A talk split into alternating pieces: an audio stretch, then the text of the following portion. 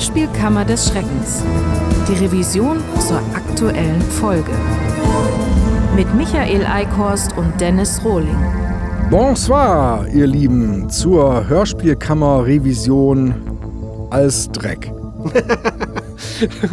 und nochmal. Bonsoir da draußen an den Podcast-Empfängern. Hier ist die Revision zur Hörspielkammer 46 zu Seven Folge 2 von Göttern und Dämonen. Hallöchen. Hallöchen, aber nicht nur von Göttern und Dämonen, sondern ja vor allen Dingen auch von Tascha Gray und Fritzi Records. Die haben doch damals in Österreich im Keller diese ja. Familie untergebracht und so. Ja. Hatten wir auch in der damaligen Kammer, ne? Fr ja, Fritzi ja, Records. Muss ne? ja kommen. ja, da bietet sich dann Aber gut, selber schuld, wenn man sich so nennt. Warum Fritzi Records? Wenn ihr da draußen es wisst, ja. dann äh, teilt es uns doch mit. Oder aber auch, falls ihr ein eigenes Hörspielverbrechen zur Anzeige bringen wollt. So früh schon. Ja, kann man auch mal mit anfangen, oder? Okay. Ja. kann ja sein, dass wir auch nicht immer zu Ende gehört werden und dann ist ja vielleicht gerade am Anfang okay, schon darauf hinzuweisen. Ja, das ist gar nicht schlecht. Genau, meldet euch bei antrag.hörspielkammer.de. Dort könnt ihr Hörspiele vorschlagen, äh, denen wir uns dann annehmen, die wir uns dann anhören. Und vielleicht machen wir da eine Kammer draus. Dann hau ich noch eben die Statistik raus. Ich jürgel sie raus. Es ist wie gesagt Hörspielkammer des Schreckens 46. Sie ist erschienen am, äh, am 7.2. Aktuell könnt ihr im Podcast die kompletten Kammern auch hören, aber demnächst ist es wieder so, dass die Revision hier zu hören ist und äh, die eigentlichen Kammern, auf die wir uns beziehen, dann hinter der Paywall im Stream auf den entsprechenden Anbietern. Äh, kommt noch Statistik oder? Sag mal, super. Oder auch nicht. Das höre ich später beim Schnitt ob das gemein war oder gut hergeleitet. also geschrieben hast du das Skript am 19.11. Also auch schon, ja, das ist ja Wahnsinn. Nachdem wir sehr kurz davor einen Brief der Staatsanwaltschaft bekommen haben, dass die Anzeige von, von Brauneis zurückgenommen, nee, nicht zurückgenommen wurde, abgewiesen wurde. Und das haben wir dann doch zum, äh, hat uns erinnert, vielleicht sollten wir mal diese Kammer, die da noch schlummert, zu äh, Seven Folge 2 auch mal aufnehmen. Schlummerte die, weil du unsicher warst, ob, ob da was kommt? Ähm, nein. ja, das wird jetzt nicht erklärt, warum ich lache. ich muss so lachen. So, 24.357 Zeichen hatte das Skript, 3.893 Wörter. Wir haben sie aufgenommen am 3.12. Und die Outtakes, die äh, internen Outtakes gehen 11 Minuten und 33 Sekunden. Ja, also zwei Monate her. Mal gucken, wie wir das heute, wenn wir es jetzt nochmal anhören, empfinden. Ich bin gespannt, ja. Ja, Wahnsinn. Und das dürfen wir ab sofort sogar mit dem Segen der Staatsanwaltschaft behaupten. cool. Künast war einige Monate lang eine Drecksfotze, Bernd Höcke ein Faschist, Uwe Steimle ein antisemitischer Jammerossi und Marc Brauneis der Typ, der irgendwie Tascha Gray ist. Es gab eine Kammer, eine Video-Hörspielkammer äh, zu Seven Folge 1. Und dort wussten wir aber nicht, äh, wer der eigentliche Autor dieses Hörspiels ist. Wir haben immer, da kannten wir nur das Pseudonym Tasha Gray als Autorin von ähm, Seven. Wir wussten, dass es ein Pseudonym ist, aber nicht, wer dahinter steckt. Wir hatten kurzzeitig eine Person in Verdacht gehabt, äh, aber das hat sich als falsch rausgestellt. Und dann wurde durch Mark Brauneis selber klar, dass er Tasha Gray ist. Das hat er ähm, zumindest bei uns auch bei Facebook und auch ansonsten in diversen Interviews mittlerweile eigentlich ziemlich klar kundgetan. Zumindest musste, musste dieser Eindruck entstehen. Und deswegen haben wir hier aber trotzdem eine Formulierung gesucht, äh, bei der wir das nochmal so thematisiert haben mit, das können wir jetzt sagen, Tasha Gray ist irgendwie Mark Brauners. Genau. Und ich hatte dann in, äh, beim nochmal drübergehen, hatte ich meinen Take erweitert in, und das dürfen wir ab sofort sogar mit dem Segen der Staatsanwaltschaft behaupten.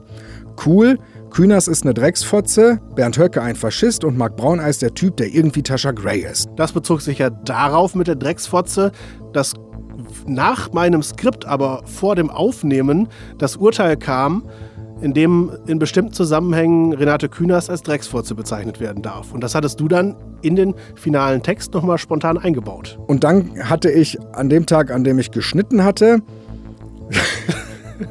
wie war denn das? Boah, ist das lange her.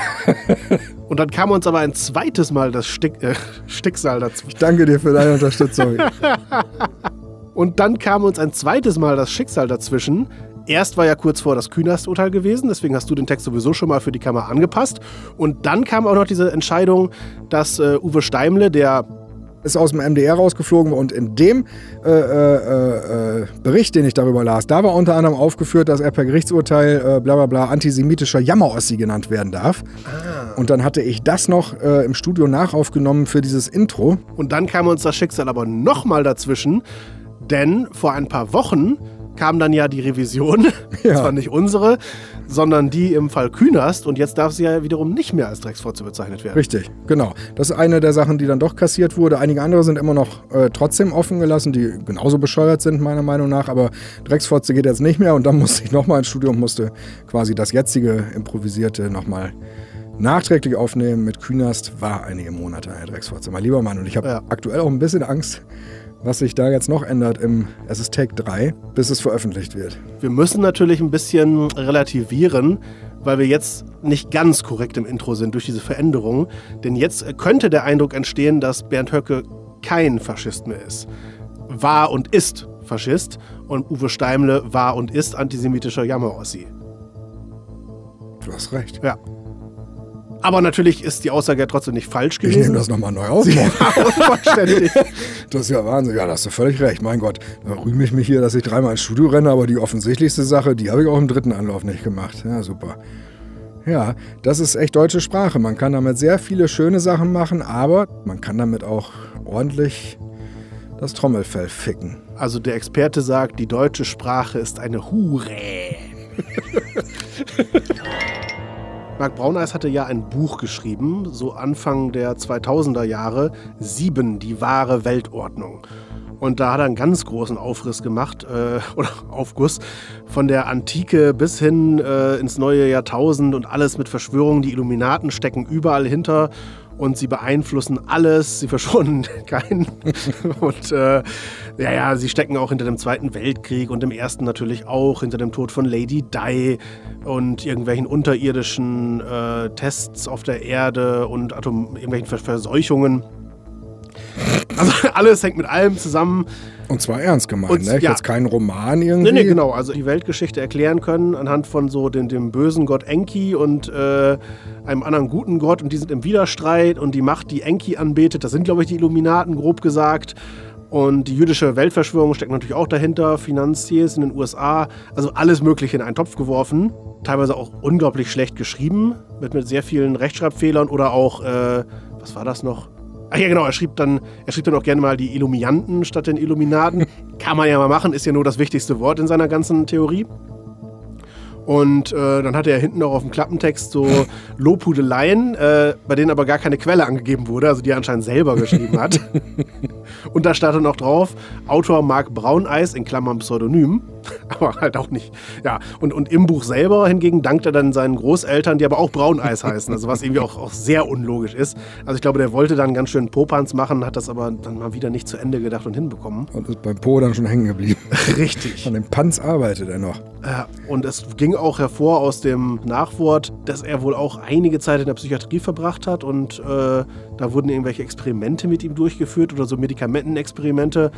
Das erwähne ich jetzt einfach mal nur so, das hat keinen Zusammenhang zu dem äh, Rest. zwinker, zwinker.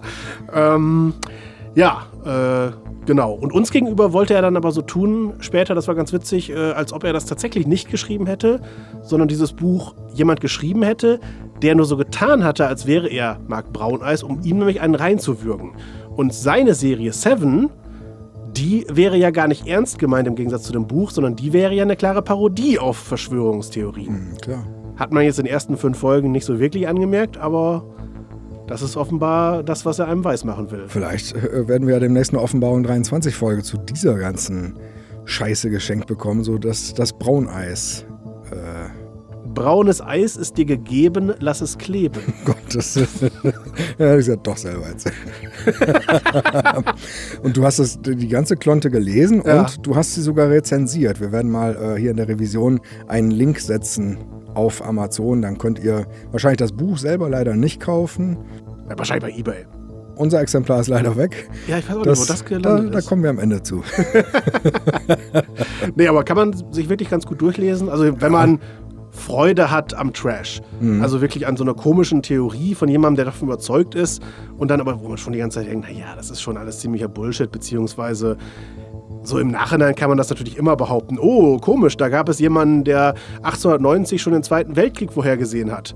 Und der Witz ist ja, diese Verschwörungstheoretiker zweifeln ja irgendwie alle Quellen an, denen sie nicht vertrauen wollen. Wir werden ja immer nur verarscht. Aber diese eine Quelle, die halt äh, sich auf den 1890er Hiasel äh, bezieht, der, der halt diese dieses schon vorhergesehen hat, die ist natürlich authentisch. Oder der eine Brief, den, den ein Mitglied der Illuminaten mal so verloren hat, so im 18. Jahrhundert, äh, der stimmt natürlich, indem er sich verraten hat, wir wollen die Weltherrschaft an uns nehmen. Das, äh, das ist authentisch, nur alles andere wird uns nur vorgemacht. Tja, und ergänzend wäre noch zu nennen, dass die Geschwindigkeit der Sandkreaturen die ja eine Minute im Hörspiel brauchen, bis sie äh, aus ihrem Halbkreis, von dem wir am Anfang gehört haben, zu dem Auto hinkommen. Und ich habe dann tatsächlich mal zu Hause gestoppt, wie weit ich in einer Minute komme, wenn ich langsam gehe. Und da war ich wirklich fast an der nächsten Bushaltestelle, also ähm, von zu Hause aus. Das ist schon lächerlich, wie langsam die da sein müssen. Der Brauneis hat ja auch uns gegenüber, nachdem äh, die erste Hörspielkammer zu Seven erschienen war, äh, bei Facebook ein ziemliches Gewese gemacht. Äh, das macht ihr ja sowieso nur, weil ihr eure, was hat er gesagt, Privatfehde war, war er jetzt nicht, ne? Äh, nee, Hetzkampagne. Hetzkampagne, genau. Was muss ich tun, damit ihr eure Hetzkampagne gegen mich beendet? Zu einem Zeitpunkt war das wohlgemerkt noch, als wir nicht mal wussten, dass er das überhaupt ist. Genau, wie man ja der Kammer entnehmen konnte. Wir dachten ja, das ist halt irgendeine Autorin, die unter dem Pseudonym Tasha Gray schreibt. Und Mark Brauner stand dann als Regisseur unter anderem drin äh, aber der taucht in der Kammer nicht einmal namentlich auf. Also für eine Hetzkampagne ist das schon äh, ein bisschen wenig. Klar, es hat einen natürlich dann dazu gebracht, sich dann mit diesem Menschen zu beschäftigen und dem, was er noch sonst so gemacht hat. Es äh, gibt ja auch ein paar Videos von ihm im Netz. Äh, eine ganz herrliche Videoproduktion der Miese Peter Teil 1 und 2. Also da sieht man auch das schauspielerische Talent von ihm. Wenn es Teil einer, eben einer Hetzkampagne ist, darauf hinzuweisen, hey, da gibt es ein Video, wo der sich zum Horst macht, dann sollte man doch als allererstes wirklich dieses Video rausnehmen und nicht äh, das auf den schieben, der darauf hinweist. Also der nackte Kaiser sollte auch nicht äh, dem Bengel, der sagen, der ist ja nackt, dem dann links und rechts eine verplätten, sondern der sollte sich vielleicht aber erst mal was anziehen. Und wir haben ja auch noch äh, überprüft, zu Recherchezwecken, beziehungsweise das hast du dann ja mit deiner Frau im Auto überprüft. ja, genau, stimmt, ich erinnere mich. Da kommt im Hörspiel die Stelle vor, an der ähm, Eric Johnson auf dem Fahrersitz sich befindet und aber weil er angeschnallt ist, nicht ans Handschuhfach rankommt, äh, um da quasi ein Messer rauszunehmen. Und da habe hab ich dann nochmal, genau, euch dann gefragt oder gebeten, nochmal zu gucken, wie muss man denn da festgemacht sein, dass man da nicht rankommt? Und so hattest du es aber nicht geschrieben in der SMS, sondern die SMS bestand eigentlich nur daraus, hier kannst du mal eben ausprobieren, ob du äh, da an, an, ans Handschuhfach kommst. Und ich ja wirklich nicht wusste, dass du an eine Kamera schreibst. Was hat er denn jetzt? ich konnte mir nichts vorstellen, was das hätte erklären können, was du, so wie ich dachte, zu Hause sitzend im Wohnzimmer jetzt gerade so hast. Da hattest du einen Spannungsmoment, wie du ihn wahrscheinlich in Hörspielen in den letzten 20 Jahren nicht mehr gehabt hast. Warum will er das jetzt wissen? Zum einen das und der nachfolgende Moment war genauso spannend, als wir uns zu zweit einfach nacheinander vorbeugten und feststellen, ja, geht ohne Probleme. Das war, ja. war auch so richtig spannend. Also. ja, genau. Also auch das ja, man darf halt bei solchen Hörspielen nichts hinterfragen. Aber da wir ja die Kammer sind, ist es ja unser Job zu hinterfragen. Es ist ein harter Job. Aber einer muss ihn ja machen. Zwei sogar. Ja, ja, stimmt. Ja, drei. Sagen wir mal, wenn wir uns so angucken. Mist, wieder fett. Katja, bitte achte auf deine Wortwahl. Das ziemt sich nicht.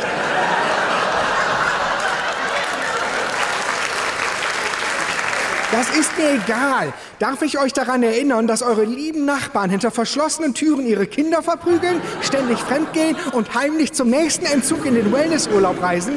Dieser Hörspielkammer haben wir endlich mal wieder eine nachgespielte Szene, die ich dann nachträglich noch mit Lachern unterlegt habe, aber die eins zu eins aus den Original-Takes des echten Hörspiels gespeist wird. Und ich finde das schon beim Schnitt immer faszinierend, wenn ich die Lacher raussuche für die einzelnen Stellen, an die ich die schiebe, äh, wie gut das da passt. Und dann denke ich immer wieder zwischendrin so im Umkehrschluss, wie scheiße muss sich das anfühlen, wenn man das jetzt gerade abmischt und man macht da nicht die Lacher zwischen. Also, es ist ja Tom Steinbrecher, der das abmischt. Ich glaube schon, ja. Tom, juckt dich das echt nicht in den Fingern, wenn du diese Art bescheuerter Sprache abmischst, da auch selber schon Lachkonserve drunter zu legen, weil das, das Absurde ist, wenn ich mir diese Sequenz von uns jetzt gerade anhöre, es, es klingt wirklich, als ob es genau dafür geschrieben ist, für so einen billigen Effekt von, wir führen euch mal vor Augen, wie beschissenes Boulevardtheater Ja, ja, genau. klingen würde. Es könnte eine Folge von irgendwie Willy Milovic sein, Zebralla, falls das noch jemand kennt. Genau, und, und sich dann wirklich vorzustellen, dass es ja andersrum war, dass, dass Marc Brauneis das ja geschrieben hat, ohne Lachkonserve im Sinn zu haben, hoffe ich zumindest. Und das ernst gemeint einfach abbilden soll, wie, wie Leute sich unterhalten. Ich, ich bin nicht gläubig, aber für diesen Moment würde ich es kurz werden. Ich bete dafür, dass Marc Brauneis nicht in echt in einem Umfeld ist, in dem die Leute wirklich so miteinander reden. Nee, es beißt sich ja auch. Also wenn es wirklich so eine krampfige Familie geben würde, also so wie sich die Eltern ausdrücken, dann wäre die Tochter, würde die ja nicht durchkommen mit so einer Kackart. Das, das passt ja nun gar nicht zusammen. Wenn die eher so eine rotzige ist, dann, äh, ja, dann würden die Eltern ja nicht sagen, nicht diese Sprache, das ziemt sich nicht. Also, beziehungsweise sowas würde man vielleicht dann irgendwann mal sagen, aber im Laufe der Jahre wäre doch eine Verschärfung da. Die unterhalten sich ja nicht zum ersten Mal. Und das schwingt so gar nicht mit. Das war ja auch schon in der ersten Hörspielkammer eine Sache, die du äh, mir zumindest im Drumherum mal erklärt hattest. Du fandest es nämlich auch bescheuert, dass Frank noch bei seiner Mutter lebt, wenn die so wahnsinnig eigentlich ist. Genau, richtig. Im Sinne von, man würde doch da nicht wohnen bleiben, wenn die so wäre. Oder man hätte zumindest ein anderes Verhältnis als in diesem anscheinend ja schon jahrelang vorhandenen Wahnsinnsstadium trotzdem nach Hause zu kommen. Da sind wir ja dabei mit einem Hallo Mama, ich bin wieder da. Und so zu tun, als ob man gar nicht mitbekommen hätte, dass die eigene Mutter da völlig einen an der Waffel hat. Ja, ja, genau. Also da würde man ausziehen oder halt äh, mit der entsprechend behutsam umgehen und weiß, okay, die ist nicht ernst nehmbar. Aber stattdessen genau, hallo Mama. Dann aber ein bissiger Spruch mit, oh, hast ja schon wieder gesoffen. Hm. Äh, aber auch nicht als Problem, sondern nur als so, so, so mal eben den Kommentar in die Seite gehauen da quasi. Ja, und es, dann will die Mutter ihn ja umbringen. Stört ihn aber auch nur bedingt. In, ich glaube, Folge 5 oder sowas gibt es dann schon wieder so eine Familienunterhaltung, wo die alle auch zusammen sind, wo er auch wieder mit seiner Mutter natürlich ganz selbstverständlich in einem Raum ist. Also, äh, ja, das hat auch alles keine Konsequenzen und das ist, das ist sehr unrealistisch einfach. Und das ist halt schade bei einer Serie, die in der heutigen Zeit spielen soll und heute geschrieben wird. Da ist das dann schon sehr künstlich und krampfig und da müsste man eigentlich nochmal drüber gehen und das Ganze ein bisschen anpassen, dass es lebensechter wirkt. Und der Duschek beschwert sich gerne über den Synchronsprech, den er nicht so mag. Wenn man dann diese Art von Dialog im Original sich anhört, da kann man irgendwann immer weniger verstehen, was einen eigentlich am Synchronsprech stören müsste, geschweige denn, was das überhaupt sein soll. Aber wenn Synchronsprech schon nicht das ist, was man gerne in Hörspielen hören möchte, was wäre denn das dann für ihn? Also das ist das Einzige, was die Sachen noch halbwegs rettet, dass der Vater von Till Hagen gesprochen wird. Also einem Könner. Wer spricht den Vater von Till Hagen? Der war gut. Danke. Ja, und dadurch ist es, äh, macht es natürlich trotzdem noch halbwegs Laune, es sich anzuhören. Oder man denkt zumindest, das könnte auch besser sein. Wenn das jetzt auch noch Werner Wilkening wäre, dann äh, wäre es vielleicht nochmal unerträglicher. Vielleicht. Vielleicht würde Werner uns auch überraschen, aber man weiß das ja nicht. Jetzt kommt zumindest der Cliffhanger. Und der hat es in sich. Esther und Eric erwachen an Bord eines Flugzeugs, das ohne Pilot über einer fremden Stadt fliegt. Nicht schlecht. Dann kommt der Fahrkartenkäufer zu ihnen. Vom Klo. Mit einem Comicheft in der Hand. Doch schlecht. Hat er den Flug zum Kacken genutzt oder was soll das andeuten? Naja, vielleicht hat er auch ganz andere Dinge auf dem Klo getrieben. Und das war gar kein Comic, sondern ein Antikporno vom großen Enki in sumerischer Geilschrift. Am Schluss gibt es ja die Szene, in der der Fahrkartenkäufer im Flugzeug vom Klo kommt, mit einem Comic in der Hand. Wie gesagt, zum einen ist es ja vermutlich eine Anspielung auf Pulp Fiction mit John Travolta, denke ich mal. Aber vor allem ist ja die Frage, wie wir später erfahren, ist das ja ein Engel, der Nordhausen. Also der Typ, den er spricht, besser gesagt. Und da frage ich mich natürlich schon, wieso muss ein Engel, der so Jahrhunderte überdauert und so, warum muss der kacken? Der, der ist doch kein Mensch, der trinkt doch auch nichts und isst doch auch nichts. In dieser Folge merkt man es nicht, weil man ja noch nicht weiß, was genau es mit dem äh, Charakter auf sich hat. Aber wenn man die weiteren Folgen gehört hat, dann weiß man ja, wer das ist. So mehr oder weniger. Und ähm, dann, ich glaube, so, ich glaube sogar ein Erzengel. Da gibt das halt überhaupt keinen Sinn. Und dann ist es nur eine Anspielung, vermutlich auf Pulp Fiction und äh, ne, aber halt eine dämliche, weil ich glaube, die einzige Szene, auf die man nicht anspielen muss, ist, wie John Travolta vom Klo kommt. Hängt ihm dann auch hinten so Klopapier aus der Buchse?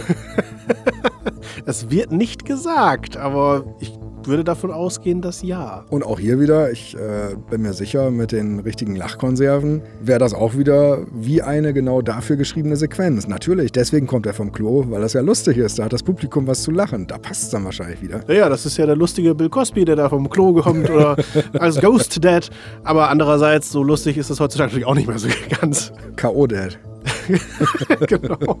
Und David Lynch ist das auch nicht. Auf die beruft er sich ja auch immer wieder, die Lynch-Effekte. Wobei, ich weiß nicht, hast du die neueste Sache von David Lynch gesehen zufällig? Er ist jetzt bei Netflix mit äh, einer Geschichte, wo er als Kommissar, ich glaube, es ist ein Kommissar, so eine Viertelstunde lang einen Affen verhört. Gottes Willen. Also es ist ein echter Affe, aber sie haben dem wohl irgendwie so ein menschliches Gebiss, äh, also ich nehme mal an, computermäßig eingesetzt, hoffe ich zumindest. Und der spricht dann, spricht auch wie ein Mensch und das ist wohl der Reiz. Ein bisschen blöd ist, dass der Affe sich aber so permanent in so einem Zeitlupeneffekt bewegt, weil das sonst wahrscheinlich nicht funktioniert hätte, der dann wahrscheinlich zu hektisch gewesen wäre. Das sieht dann relativ bescheuert aus. Fazit, David Lynch macht auch nicht nur gute Sachen, und seine Feist-Faszination für Scientology und Feist-Faszination genau, für Scientology und yogisches Fliegen und so weiter. Ich meine, er ist ja auch schon eh ein suspekter Typ. Mensch, jetzt weiß ich, was ich letztes Mal auch noch nachtragen wollte und vergessen habe. Entschuldige, dass ich dazwischen gehe, aber ich habe Angst, dass ich es sonst wieder vergesse. Ich habe nachgeguckt, was der äh, ähm, äh, äh, du? Gonzo-Journalismus so, ah, okay. genau ist. Genau, wie war das? Es ist, äh, es ist eine Art von Journalismus, der weniger auf die Fakten gibt als vielmehr darauf, äh, größtmöglich zu unterhalten. Das ist so Ah. der, äh, der, so die treibende Sache hinter dem Gonzo-Journalismus. Also das Gegenteil eines Hörspielautors, ja, genau. kann man sagen. Okay, und ich habe nochmal nachgeschaut, äh, weil ich mich letzte Woche vertan habe. Der Song von den Rottgau Monotons heißt nicht Vorsicht, die Hessen kommen. Er heißt Erbarme, zu spät, die Hesse komme. Willen. Und danach hattest du noch den Mark Braun-Eis-Scherz mit Hanau Monotons gemacht. Genau. Da schließen sich die Kreise. Ja. Und die äh, geschlossenen Abteilungen. Hi, Marc. Ist das wie Primark? Vielleicht. Und trotzdem muss man am Ende sagen, so schlecht dieses Hörspiel war, also im Vergleich zu vielem anderem, was so im letzten Jahr erschienen ist, äh, war das noch verhältnismäßig gut. Sagen wir somit das Beste, was ich an Schlechtem zumindest gehört habe. Das ist die bittere Ironie daran. ne? Ja. Also, weil natürlich, also das Hörspiel, es überhebt sich und es hat viel zu große Ankündigungen gemacht, aber so rein für sich. Also, was ich gut finde, ist, dass es wirklich versucht, eine interessante Geschichte zu erzählen. Eine gewisse Epik reinzubringen, über mehrere Folgen was aufzubauen, so mit verschiedenen Orten und Charakteren und das hat schon gute Ansätze, das kann ich wirklich so sagen. Und ich würde mal sagen, wenn man ein bisschen offener für Kritik gewesen wäre und einfach äh, die Energie mehr da reingesteckt hätte, dann die weiteren Folgen zu verbessern, anstatt halt äh, die Kritiker, ja, sagen wir mal, den Kritikern blöd kommen zu wollen. Also natürlich, man kann auf deren Facebook-Seiten sich rumtreiben und schreiben, du hast das Hörspiel nicht verstanden, du Depp, musst dich mal informieren, haha. Äh, oder man kann halt, wie gesagt, besser an seinen Sachen arbeiten. Das hätte dem sicher gut getan, aber ich glaube, dann könnte das schon eine geile Sache werden irgendwie. Man hat bei Mark Brauneis das Gefühl, dass er zumindest, und da ist er wirklich trotzdem leider der Einzige, ähm, im richtigen Laden war, um die Zutaten für das äh, einzukaufen, was er kochen möchte. Während äh, alle anderen, die Hörspiele machen, glaube ich, sinnbildlich nicht mal Containern. Also, aber Ja, irgendwie ihre Zutaten zumindest irgendwo aus dem Grobrechen der Kläranlage raus, rausnesteln. Containern wäre einsteigen bei einem Supermarkt und das dann Genau. quasi aus dem Müllcontainer rausholen, genau, die ja. abgelaufen waren. Ja, die Ja. in der Tat, glaube ich, immer noch besser wären, Ja. weil sie ja mal früher normale Lebensmittel waren, so gesehen. das muss man dann sagen, als den x-ten Geisterschocker. Richtig, hier haben wir einen ambitionierten Koch, der im richtigen Laden ange eingekauft hat. Der allerdings, obwohl er noch am Anfang der Ausbildung steht, sich bereits als Meisterkoch fühlt. Ja, und der als Hilfspersonal um sich rum dann halt Leute hat, die dann doch vielleicht doch mal vergessen, den Krautsalat auf den Teller zu packen. Die Abmischung, die zum Beispiel ja vieles zerpimmelt, was eigentlich ganz gut angelegt ist. Aber wie gesagt, natürlich ist der Text auch nicht gut und es werden komische Entscheidungen getroffen. Aber immerhin, es gibt Sachen, über die man überhaupt nachdenken kann. Es gibt interessante Figuren. Das finde ich schon mal gut und das vermi- vermisst man ja bei sehr vielen anderen Serien komplett. Du hast ja jahrelang Lektorat gemacht bei unseren eigenen Sachen, Lady Bedford. Und wahrscheinlich auf der Basis würdest du sagen, wenn du das als Rohfassung bekommen hättest, um Lektorat damit zu machen, ich glaube, es wäre fast Luxus. Genau, es, es ist die, die nächste Ebene. Es sind Geschichten wie, natürlich ist es ja eigentlich schon spannend, dass äh, zwei Forscher oder Wissenschaftler in der Wüste von unheimlichen Sandkreaturen angegriffen werden. Ja. Sie müssen halt nicht ungelenk stark sein. Sie müssen nicht eine Minute brauchen, um einen Weg zurückzulegen, den andere in fünf Sekunden schaffen würden. Wenn man das mehr auf Geschwindigkeit und Spannung machen würde, wobei ich sogar davon ausgehen würde, dass man nachträglich noch einiges an Sätzen wegnehmen könnte ja. und es dann immer noch spannender auch hinkriegen würde, genau. wenn man es zuspitzt. Das äh, würde es, glaube ich, schon, schon deutlich besser machen. Und immerhin, aber es ist ja mal eine spannende Szene, die drin steckt. Und das hat man ja bei, bei vielen anderen Sachen so gar nicht. Also bei diesen ganzen Oscar Wilde, Mycroft Holmes, äh, Sherlock Holmes und was weiß ich, naja, man muss ja nur die ganzen Kammern, Offenbarung 23, da würde man sich solche Szenen ja wünschen und sie dürften ja drin sein. Aber naja, wie gesagt, leider scheint ja äh, der Brauneis diese, seine Energie halt eben nicht in erster Linie in die Produktion zu stecken. Also wir wissen ja auch nicht, warum es da nicht weitergeht. Mit uns scheint es ja nichts zu tun zu haben. Trotzdem hat er ja eine gewisse Energie letztes Jahr darauf verwandt, äh, gegen die Kammer vorzugehen. Ja, das war absurd. Hatte uns bei Facebook angedroht, dass er uns anzeigen würde wegen der ersten Kammer, die wir gemacht haben. Und da aber monatelang nichts kam, haben wir dann irgendwann gedacht, stimmt alles nicht. Lüge. Dann hatte ich ihn nochmal mit dieser Vermutung dann auch behelligt und gesagt, hast du einen Beweis dafür? Hast du irgendwie eine Quittung, einen Bon? ja, er hat es geschafft, wie so oft Leute es in diesen Situationen schaffen, sich so ominös zu äußern, dass er diesen Verdacht noch, noch unterstützt hat, dass er offenbar nichts gemacht hat, weil er ja nichts vorlegen konnte und mit so Sachen wie, ja, kann ich gerade nicht, bin nicht zu Hause und also was man halt alle so dann, dann schreibt, wenn man eigentlich, wenn nichts dahinter steckt. Aber tatsächlich hat er dann ja doch uns eine Anzeige äh, einscannen können. Genau. Dann ist trotzdem einige Monate lang wieder nichts passiert.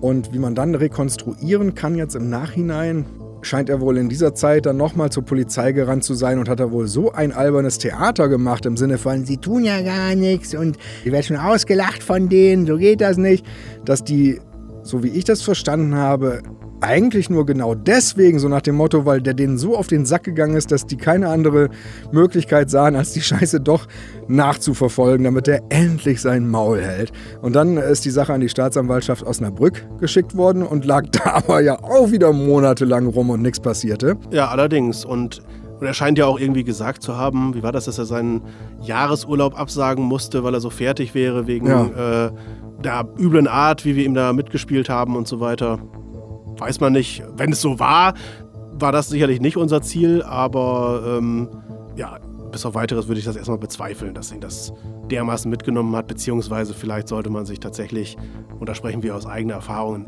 etwas dickeres Fell dann doch anziehen. Ja. Also wenn man halt mit einer Produktion an die Öffentlichkeit tritt, äh, dann muss man sich ja auch, muss man ja auch mit einer Form von Kritik leben können. Und auch selbst wenn die mal in einer Form passiert, die man selber für nicht fair hält. Und dann sind wir wieder beim kategorischen Imperativ, der gerne bemüht wird hier.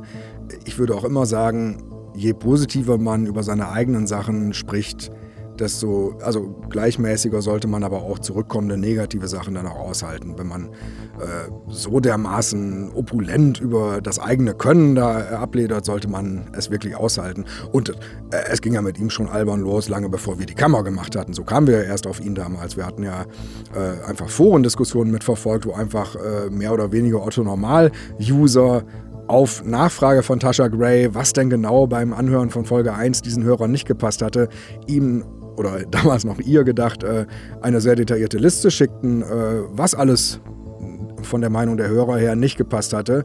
Und das, das äh, prallte ja völlig ab mit so einem selbstgefälligen Nein, äh, ja, es ist halt deine Meinung. Es wurde nichts entkräftet, außer ja, ja, über einen. Literaturkritiker, hast du überhaupt die Ahnung?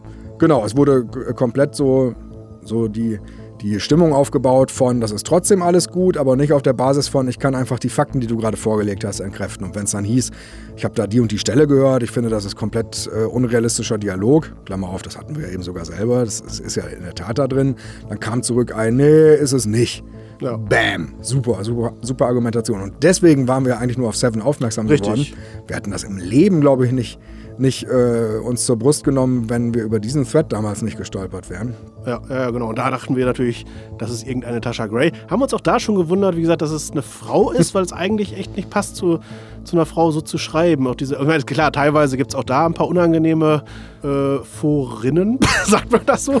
Foren-Userinnen. Äh, aber es ist schon eher eine männliche Art, dieses, äh, gib mir mal Beispiele. Nee, alles falsch, was du schreibst. Ein, ein Ego, ein übertriebenes Ego, ein After-Ego. Ja, und das hat es schon mal so ein bisschen reizvoll gemacht. Und wir kamen natürlich zu dem Zeitpunkt sowieso aus einer Welt im Grunde, wo wir so unser Hörspielkammersüppchen gekocht haben und weitestgehend ja von allen ignoriert wurden. Richtig. Also es war nun in keinster Weise mehr so, dass wir überhaupt uns ausgerechnet hatten, dass an der Stelle jetzt dann doch mal jemand so blöd reagieren könnte letzten Endes. Deswegen hatten wir da bei Tasha Gray jetzt auch nicht unbedingt es drauf angelegt. Nö, wir kannten es ja dann höchstens, dass bei YouTube unsere Videos erstmal wegen Urheberrechtsansprüchen gesperrt wurden, bis sie dann auch auf Nachprüfung wieder freigeschaltet wurden. So war es ja genau. auch bei Seven. Ja. Zumindest bei Folge 1, der Folge 2 glaube ich auch. Also der Hörspielkammer, der 2. Zu Folge, ja, zu Folge, zu Episode 1 von Seven, ja, Kammer 1 und 2. Die war ja so umfangreich, dass wir sie aufteilen mussten.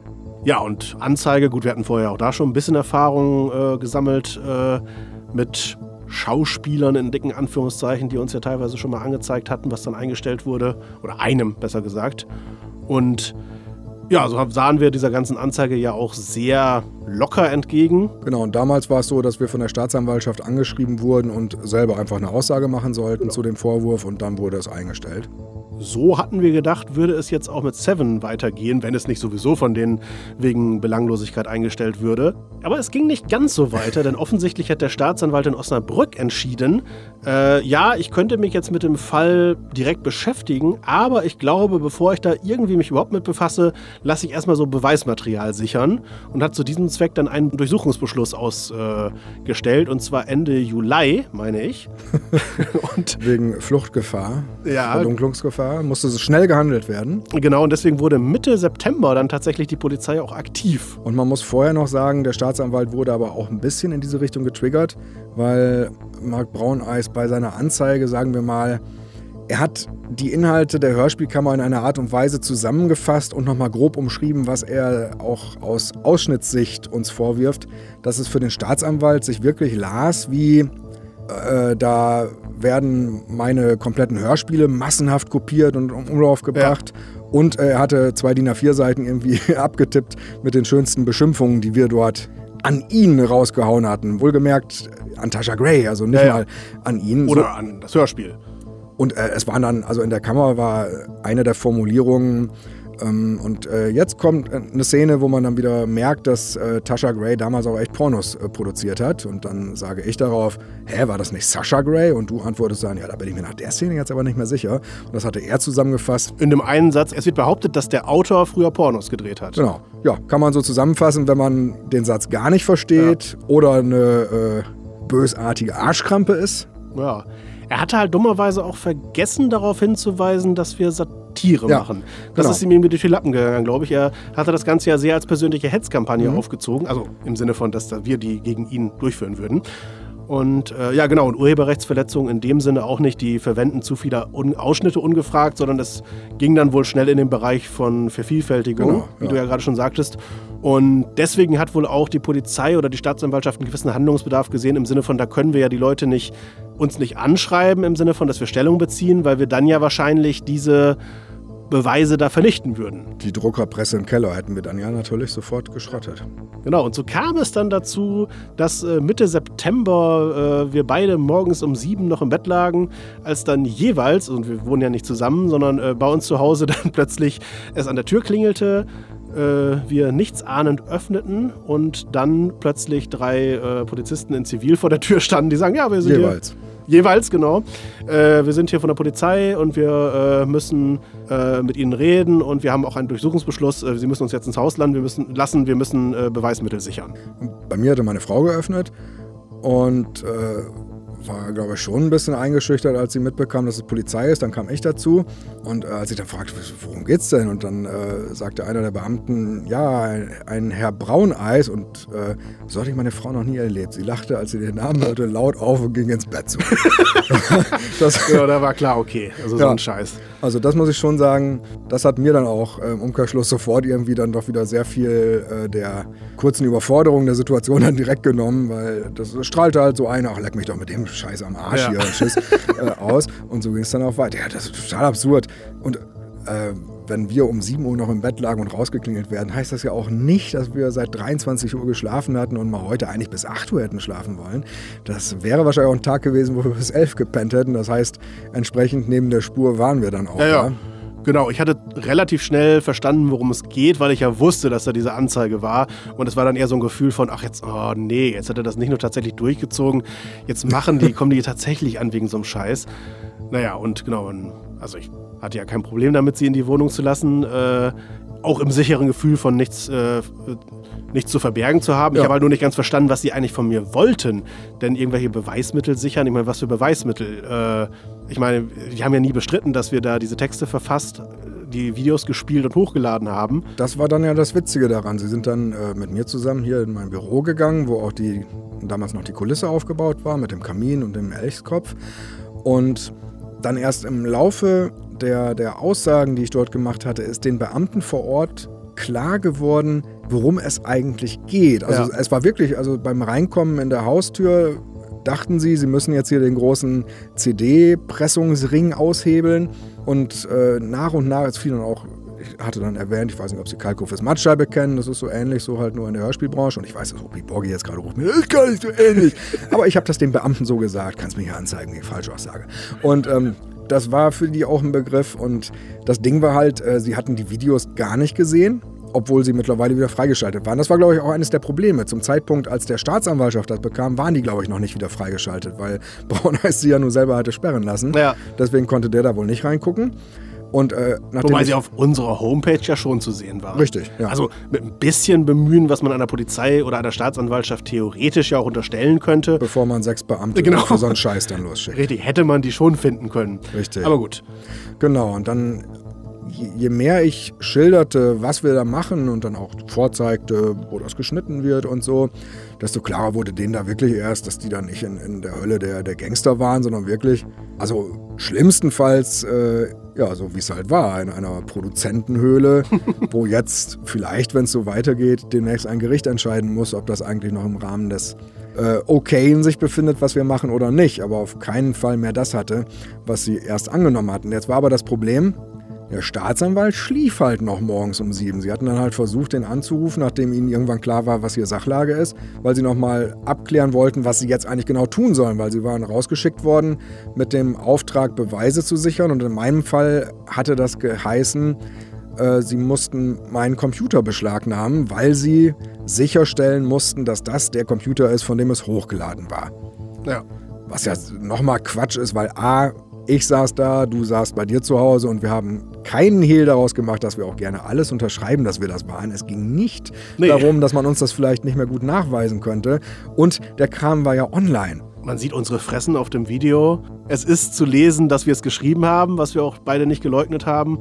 Und natürlich äh, hast du als Betreiber dieses YouTube-Kanals das ja auch hochgeladen. Genau. Also also der Staatsanwalt war nicht zu erreichen. Einer der Beamten ging dann raus und versuchte den anzurufen, weil, weil sie dann auch irgendwie selber thematisierten, dass das irgendwie Quatsch wäre, weil ich auch sagte, ich bin da selbstständig. Ich äh, muss ja mit dem Computer unter anderem auch dann noch die Bedford schneiden ja. und so. Und äh, dann ging es darum, ob das jetzt eigentlich verhältnismäßig ist, das dann abzubauen oder ob das nicht reichen würde, wenn ich irgendwas überspiele.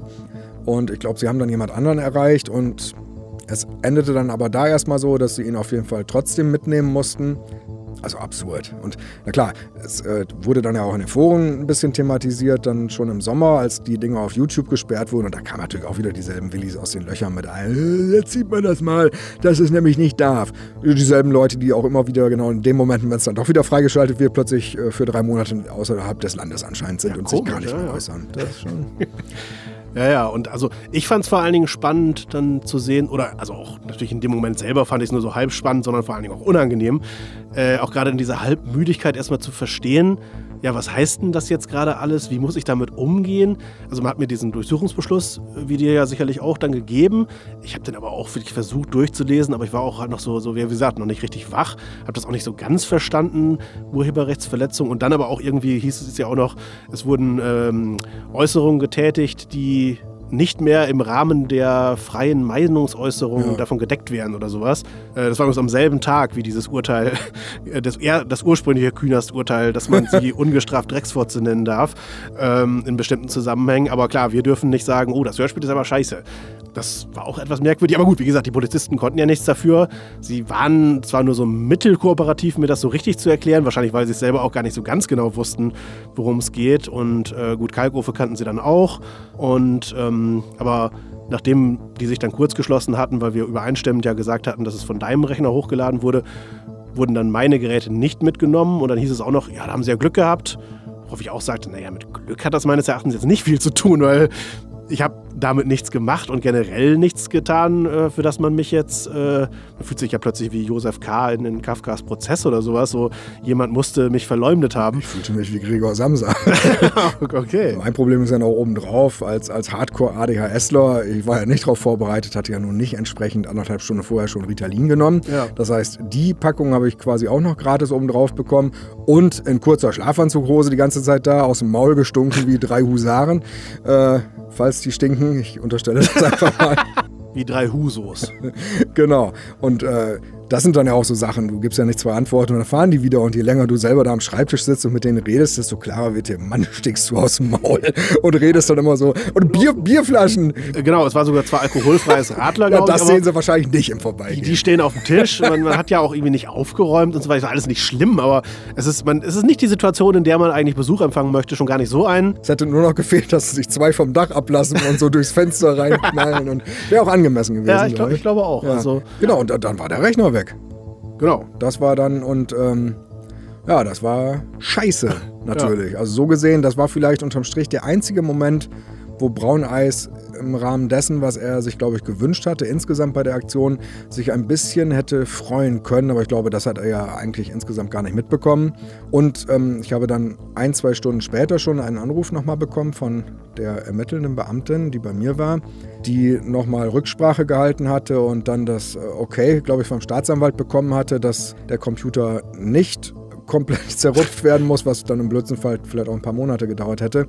Wenn wir am Montag, das war ein Freitag, wo die bei uns waren, ne? Nee, Mittwoch. Mittwoch, Ja. ist ja noch schlimmer. Genau, aber dann am Montag drauf, ne? In, äh, aufs Revier kommen und dort dann jeweils eine Aussage machen. Und wenn die dann übereinstimmt, also auch da immer noch so ein bisschen so, so der Ruch von, wir können ja aber nicht ganz ausschließen, Naja, dass da vielleicht doch, doch was nicht stimmt. Dürfen sie sich wahrscheinlich auch nicht festlegen, aber für einen selber ist es ja, selbst wenn man ein absolut reines Gewissen hat, und zwar sogar noch reiner als damals Christoph darum.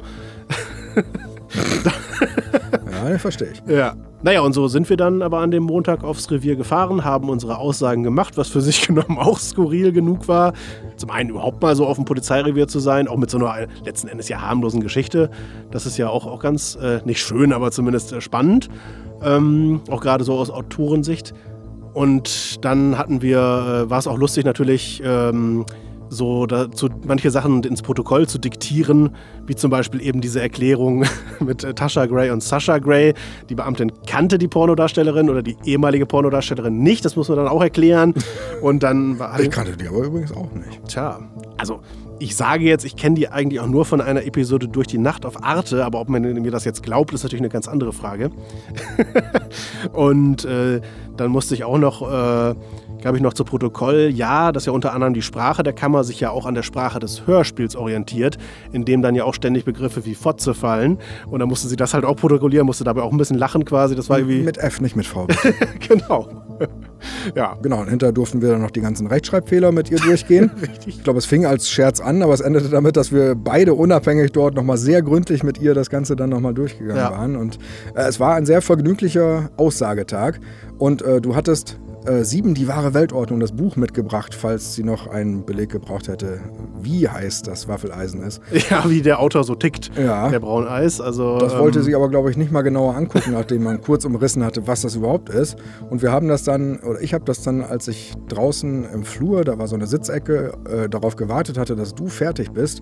Es war dort ein Vi- Vitrinenschrank und einer, eine der Schubladen unten war nicht abgeschlossen. Und da habe ich das dann aufgemacht und das Buch reingelegt. Und ich stelle mir jetzt seit Monaten vor, wann mal irgendjemand das rausnimmt und was das auslöst. Das wird wahrscheinlich geräumt, die denken, das ist ein Anschlag. Ja, Anthrax oder so. Ja. Oder mit sie Schuppen. lesen das alle und lachen sich jetzt seit Monaten tot. Oder werden paranoid. Ja, könnte auch sein. Haben jetzt verstanden, wie die Gesellschaft wirklich Ja. tickt. Ja. Aber letzten Endes, so blöd diese ganze Episode natürlich auch war, und sie ging ja damit aus, wie gesagt, dass das Ganze eingestellt wurde und wir es jetzt schriftlich haben, dass Und ich an dem Montag auch meinen Rechner tatsächlich wieder mitnehmen Genau. durfte. Wir haben keine Urheberrechtsverletzung begangen und Badge, unsere Badge. Aussagen waren auch nicht so schlimm, dass sie die freie Meinungsäußerung in diesem Land verletzt hätten. Wer hätte es gedacht? Und äh, wir haben aber in dem Rahmen uns ja nochmal die beiden Kammern auch zu Gemüte geführt, zur Ja. Vorbereitung. Äh, haben die auch komplett da mitgebracht und die ganzen Texte ausgedruckt und so weiter. Weil wir ja, wir wissen ja, der Text, was wir gemacht haben, ist ja, spricht ja für uns. Das, was der Braun erst erzählt hat, gegen uns. Aber äh, der Kompletttext ist ja sehr hilfreich. Und dabei haben wir ja gemerkt, wie viel Spaß das eigentlich macht, äh, diese ganze Kammer zu machen. Und nachdem wir eigentlich mit dem Thema im Sommer schon durch waren, weil es sich einfach nicht gelohnt hat, der Aufwand, den wir für die Videokammern gemacht hatten, mit dem, was dabei nur an äh, Klickzahlen kam und so weiter, da haben wir quasi gedacht, aber das ist so gut, das müssen wir doch weitermachen. Äh, oder macht uns so viel Spaß, ist aus unserer Sicht so gut, dass wir es weitermachen wollen. Und deswegen haben wir überhaupt erst wieder angefangen, eine Kammern zu machen, als Audiokammern. Genau, nach nur einer Kammer, nämlich der 33, bei der wir zumindest das Gefühl haben, dass man da noch schon ganz gut merkt, dass wir gerade erst in der Übergangsphase sind. Ich hätte gedacht, das wird wesentlich länger noch dauern. Schon ab der 34, finde ich, ist alles das, was ich selber gerne hinkriegen möchte bei so einem Projekt, dann direkt so, dass es sofort die Videokammern äh, überboten hat. Also mit dem, was man selber so davon hat und Spaß dran hat. Weil es ist ja nach wie vor ist ein Spaßprojekt. Wir machen ja, Ja. nichts, weil es nicht anders geht, sondern äh, in erster Linie steht natürlich der Spaß, den man selber hat beim Produzieren. Und da haben wir jetzt äh, die 26. Folge seit Mitte November schon fertig geschrieben und haben damit gleichgezogen mit der Anzahl an Videokammern in nur halb so viel Zeit. Tja. Dank Marc Brauneis. Ja, Hätte er das alles nicht gemacht, danke, Marc. ja, danke, im wahrsten Sinne. Gibt es noch was zu sagen? Theoretisch ja, aber es ist schon so spät, wir haben uns verquatscht. Du musst jetzt gehen, Ja, du Strichmädchen. denn sonst kann ich nicht gemütlich stark sind, sondern muss rennen. Ich sage noch eben kurz, was wir nächste Woche in der Kammer haben. Es ist Gruselkabinett 152 mit Das Ding. Und das ist in der Tat, glaube ich, ein sehr vergnüglicher Leckerschnacken. Also nicht äh, die Gruselkabinett-Folge, die ist öde wie nur irgendwas. Aber die Hörspielkammer-Folge, die hat mir Ja. sehr, sehr viel Spaß gemacht. Ja, mir auch. Da könnt ihr euch drauf freuen. Und äh, ja, ich glaube, Titania Medien wird demnächst auch noch einen weiteren Auftritt in der Kammer haben. Na? Wir wollen nicht über ungelegte Eier Wir sprechen. wollen nicht in ungelegte Eier treten. Genau. Also Antrag at hörspielkammer.de. Besucht unsere Webseite, sie ist gerade im Umbau. Klammer auf, für die nächsten zehn Jahre also. Äh, Wie alle Websites. äh, Genau, Hörsp Websites der Wege. Ja. äh, genau, hörspielkammer.de. Und wir laufen uns jetzt warm im Stream. Ich glaube, spätestens in zwei Wochen sind die ganzen alten Hörspielkammern endlich wieder erreichbar. Bitte entschuldigt, dass das so lange weg war. Tschüss! Ciao.